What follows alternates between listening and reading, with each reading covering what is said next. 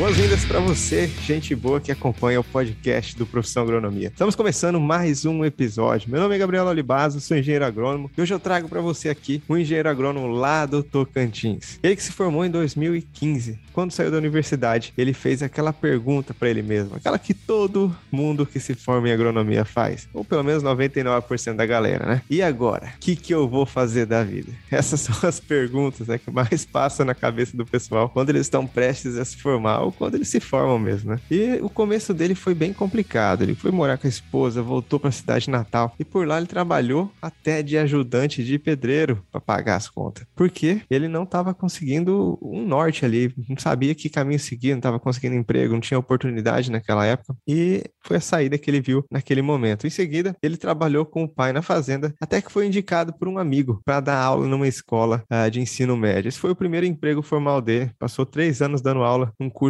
de técnico em agronegócio e depois ficou desempregado. Por quê? Porque não abriram novas turmas por políticas públicas, não sei, alguma coisa aconteceu aí no meio do caminho e a turma não seguiu em frente, né? Daí para frente, ele tinha um limão aí na, na mão para fazer uma limonada, né? O cara tava desempregado e eu vou deixar ele terminar de contar essa história, tá bom? Seja mais do que bem-vindo ao podcast do Profissão Agronomia. O Elton, você tá bom, meu amigo? Beleza, Gabriel. Boa noite, tudo bom? Tudo firme e forte, cara. Então, por aí, né? Então, você fez basicamente um resumo aí, né, cara, da, da minha história, né? Então, a gente passa por toda essa dificuldade, né? A gente enfrenta a gente espera, tem sonhos, né, quando sai da, da universidade, da faculdade, já visando o um emprego, e, mas o que mais acontece é que na realidade é, é de totalmente diferente, né, cara? Exato. O que, que passava na sua cabeça, assim, quando você estava no último ano da faculdade, que você ia formar, ia trabalhar com o quê? Ganhar quanto? Como que era? O que que passava aí? Então, a, a minha expectativa, né, cara, era quando saísse da faculdade, já saísse empregado, é, entrasse aí numa multinacional, uma empresa bem qualificada, uma empresa boa e, e trabalhasse, né? O, o intuito era esse, já a minha visão era de sair já empregado, né? Só que o mundo dá voltas, né? E, e realmente acontece, tem os, os tropelos aí da vida que acontece de forma diferente, né? Exatamente, cara. Você tem muita similaridade aí comigo, né? Com a minha história também. Tinha essa mesma expectativa, né? Acabei quebrando a cara aí. Até consegui um emprego numa multinacional, só que eu chutei o balde bem rápido. E que eu comecei a empreender na agronomia. Mas também dei uma trabalhada ali com meu pai na, na propriedade da família e tal. Enquanto eu tava meio perdido aí no mundo, sem saber o que fazer. E até que eu descobri essa área de crédito rural pela frente, né? E com você aí, me conta em que momento que você viu no crédito rural uma oportunidade para trabalho aí na sua região? Então, é, é quando eu me informei, né, que é, ficava em Palmas, no Tocantins, na capital, ficava aqui 100 quilômetros, né, cara? E aí, é, meu primeiro trabalho lá, eu trabalhei como uma loja agropecuária, né? E por questões de... Era um colega também da faculdade, mas assim, nós não tinha muito vínculo. E aí, comecei a trabalhar com esse cara, com duas semanas também eu já meti o pé no balde, que o cara queria que a gente trabalhasse até de chapa, né? Descarregasse caminhão de fertilizantes e tudo. Certo dia lá, ele não queria que a gente fosse nem almoçar em casa, queria pagar marmita pra gente e tal. E aí, não, desse jeito não dá certo e já pedi as contas e fui embora, né? Então, esse momento que eu vi é, o crédito rural foi justamente quando eu terminei e aí eu fui, fui, trabalhar com meu pai na fazenda, e aí meu pai já tinha, já tinha pego outros crédito rural em anos passados, né? E, e eu via que ali tinha uma estrutura a ser feita na propriedade, e eu tinha uma outra visão, né? E conversei com ele e, e falei para ele, né? Pai, vamos fazer, né? Um financiamento e tal. Só que eu queria fazer o financiamento, né? Como tinha outros engenheiros agrônomos que faziam na cidade, eu falei, eu sou engenheiro agrônomo, agora formado, por que, que eu não posso fazer, né? E aí foi assim que eu fiz, fui direto na agência, né? Fui lá, me orientei como tinha que fazer, me receberam bem, fiz o meu cadastro, né? E aí me atenderam super bem, e aí beleza, não, você tá cadastrado, tá para fazer o projeto, né? E aí quando eu fui baixar as planilhas, e aí era tanta aba que eu fiquei perdido, né? Não sabia o que fazer, na verdade, né? Aí é onde complicou, né? E aí ninguém tinha tempo para ajudar, para orientar, e aí tinha um colega meu que trabalhava já com crédito rural nessa agência, e aí eu fui pedir ajuda para ele, até mesmo eu, eu ofertei para ele que pagaria para ele me orientasse, né? E aí ele foi, me explicou mais ou menos como fazia aquele projeto, como funcionava ali, rapidão, só uma pincelada por cima, e eu meti a cara, fui e fiz, deu certo. E aí ele me chamou para trabalhar com ele, né? E aí, trabalhando com ele, até, até hoje, no atual momento, a gente trabalha em parceria ainda, né? Pô, que legal, cara. Começou com ele e trabalha junto com ele ainda. Naquela época, o primeiro projeto seu foi do seu pai? Foi, foi do meu pai. Primeiro projeto foi para ele, né? Eu e falei... O que, que, que tava financiando? Porque se eu errar, né, ele vai ter uma paciência de me esperar um pouco e, e aí vamos para frente, né? A época que eu tava financiando foi... Era matriz, né? E estrutura de cerca, curral, né? Tava um pouco defasado para poder fazer esse manejo aí. Né? Dá uma melhorada, né? Legal, né, cara? Você faz...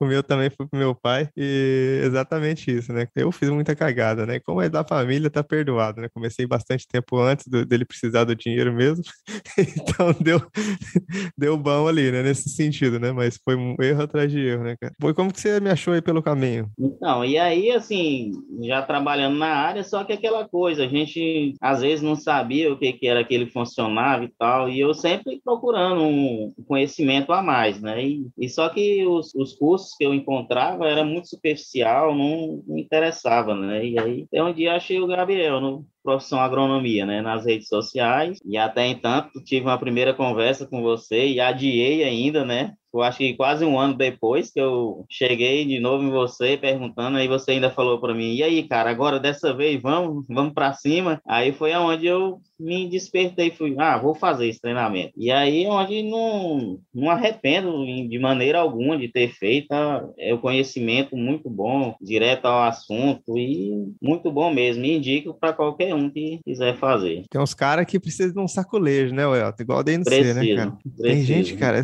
ontem, ontem mesmo, tava falando com a menina que a menina desde 2020, cara, ah, eu vou fazer não sei o quê, só enrolando. Mandou mensagem de novo, falei, até hoje você não veio? Você não é minha aluna ainda não? ela, não. Eu falei, meu Deus do céu.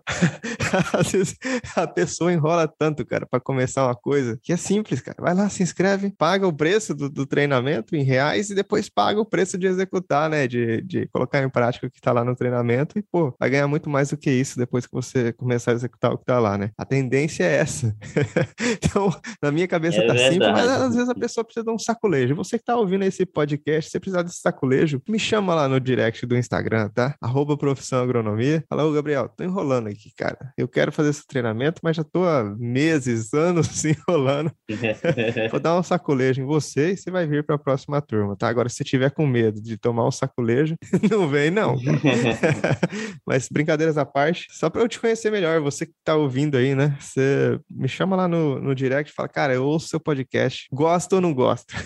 só para eu te conhecer também, tá bom? O Elton, voltando aqui para nossa conversa, cara dessas experiências aí que você já vivenciou na sua carreira, né? Você formou em 2015, passou até trabalhando aí de servente de pedreiro, pegou um trampo aí numa casa agropecuária que os caras queriam botar você até para de chapa, né? Descarregando o caminhão e você já correu fora disso. Qual foi o momento aí da sua carreira que mais te marcou no sentido de você falou, putz, agora é o momento que eu preciso tomar uma decisão de mudar de vida e escolher outra coisa? Cara, é, o momento foi justamente um momento de dificuldade em questão do desemprego, que eu preparava um currículo bacana, é, passei por várias entrevistas, cara, e, e nada, o mercado exigia uma experiência da gente profissional, sendo que a gente sai da faculdade basicamente, a grosso modo falando, cru, né? Não tem aquela certa experiência, né? Então, o cara prometia e tal, aquela entrevista bacana, bonita, não, tal, tal dia eu te ligo para te dar uma resposta, alguma coisa, depois ligava nada, né? E isso ia passando e aí comigo fez com que eu pensasse, né? Falei, não, tá na hora de tomar uma decisão, já que não tá dando certo por esse lado, vamos arriscar de outro lado, vou empreender, né? Então vamos, vamos partir para fazer crédito rural, né?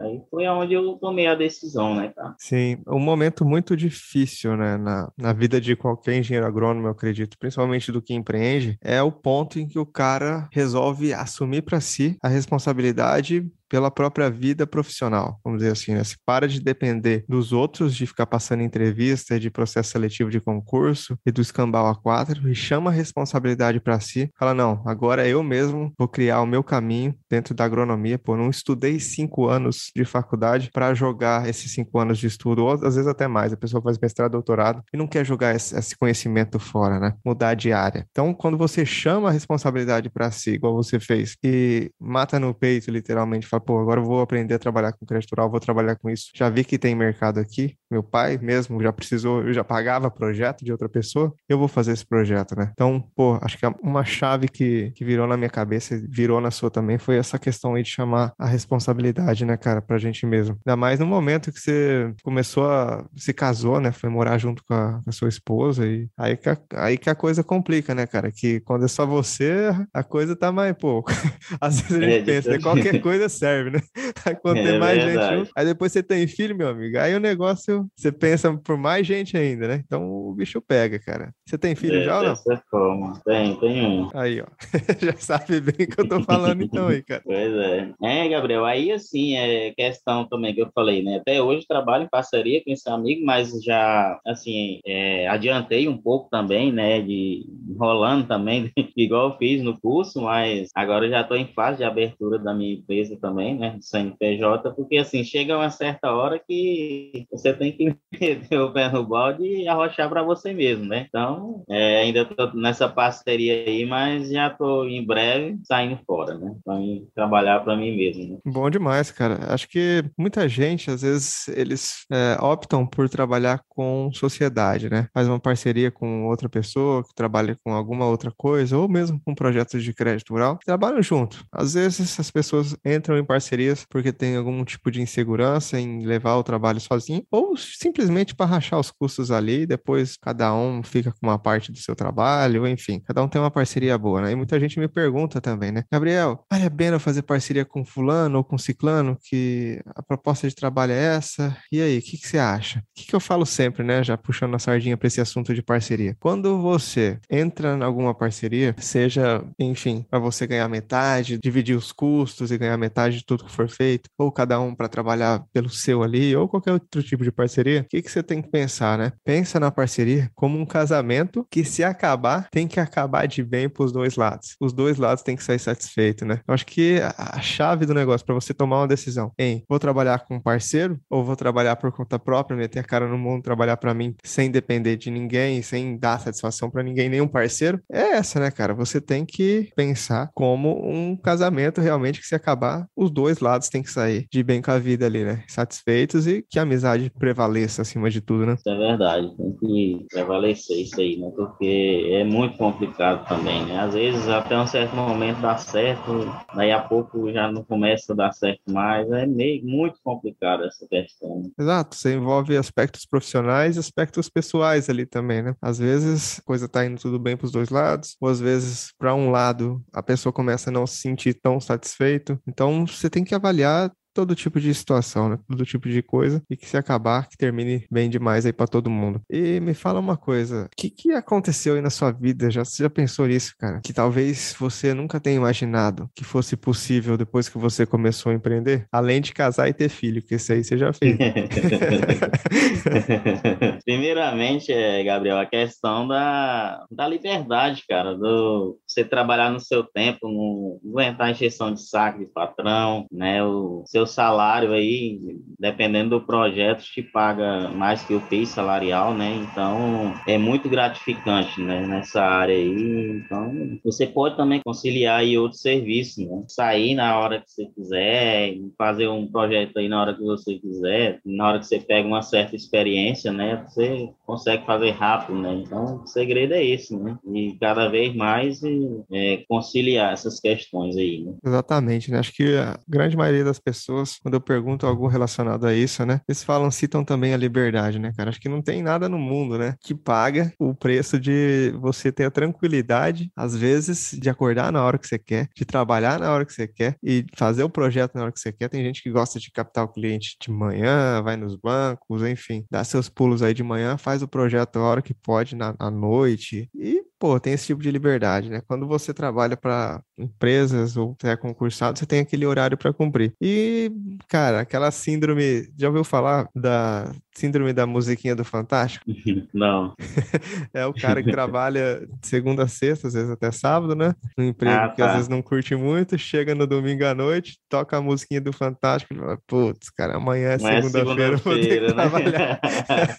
é verdade. Vai né? começar aquela merda de novo, daquela rotina de sempre que eu não tô aguentando mais, né, cara? Então, nada melhor do que não ter essa síndrome né, da musiquinha é Fantástico aí e seguir sua vida com essa liberdade de fazer o que você quiser, na hora que você quiser e, ter certa independência também é, financeira, né? Depois como você começa a faturar mais alto fazendo projetos de crédito rural. Hoje na sua empresa aí você trabalha com outras coisas além do crédito rural? Não, é a é questão do crédito rural e o parceiro também trabalha na parte de licenciamento ambiental também. GEO, georreferenciamento também, parte. Aí eu já também estou trabalhando com a parte de CCIR, PR também, já está agregando vários serviços. Já. Ah, legal, cara. A ideia é construir um negócio né, altamente lucrativo com o crédito rural. Foi essa, que eu, essa ideia que eu sempre tive, pelo menos, né? Construir um negócio altamente lucrativo fazendo projetos de crédito rural, e à medida que o produtor for procurando o projetista, né, for me procurando para fazer algum outro tipo de trabalho, ou que eu assuma esse tipo de trabalho que a pessoa precisa, para que eu faça tudo dentro da minha empresa, ou que eu terceirize e ganhe em cima disso também, né? Então é uma, uma coisa que às vezes, pô, eu penso, cara, eu não,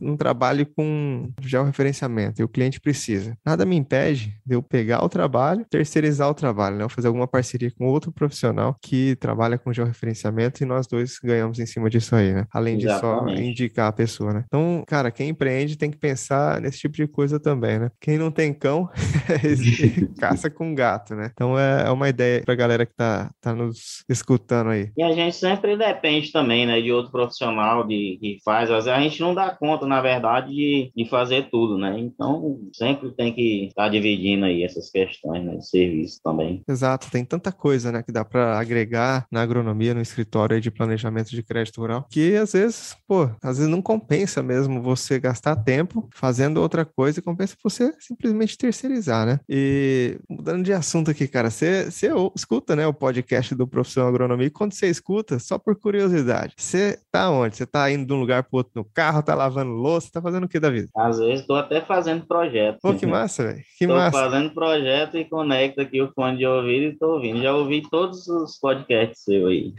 Massa demais. Na próxima terça-feira vai estar ouvindo esse aqui.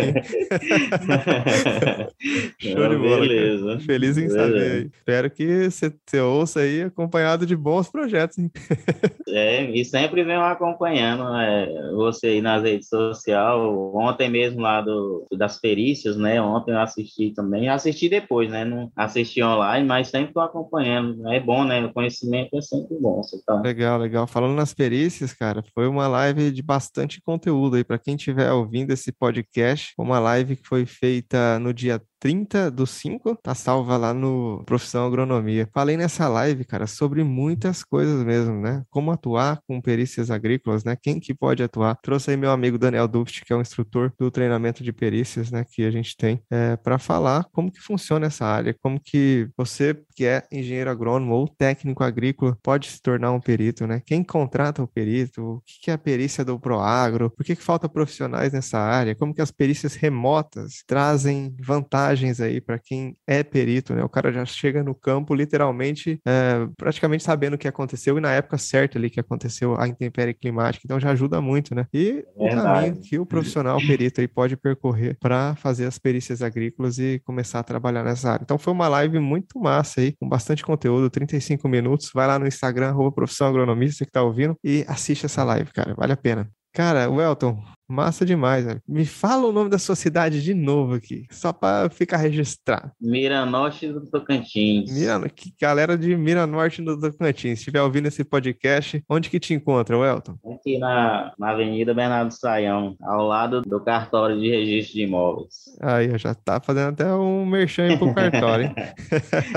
tá no lugar bom, tá bem localizado, hein? É, pedir uma certidão é jogo rápido. Já tá do e... lado ali. Só bate na parede, né?